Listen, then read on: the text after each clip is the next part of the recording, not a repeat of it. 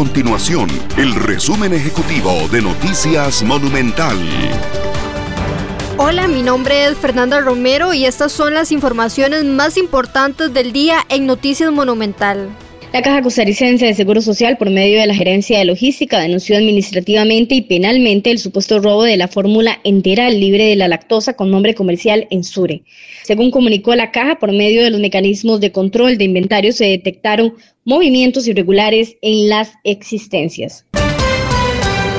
La Caja Costarricense de Seguro Social llama a la población a acudir a los vacunatorios contra el COVID-19 para que completen el esquema de vacunación. También se le pide a los padres de familia llevar a los menores a estos vacunatorios, ya que hay una importante cantidad de niños que en este momento están desprotegidos contra este virus.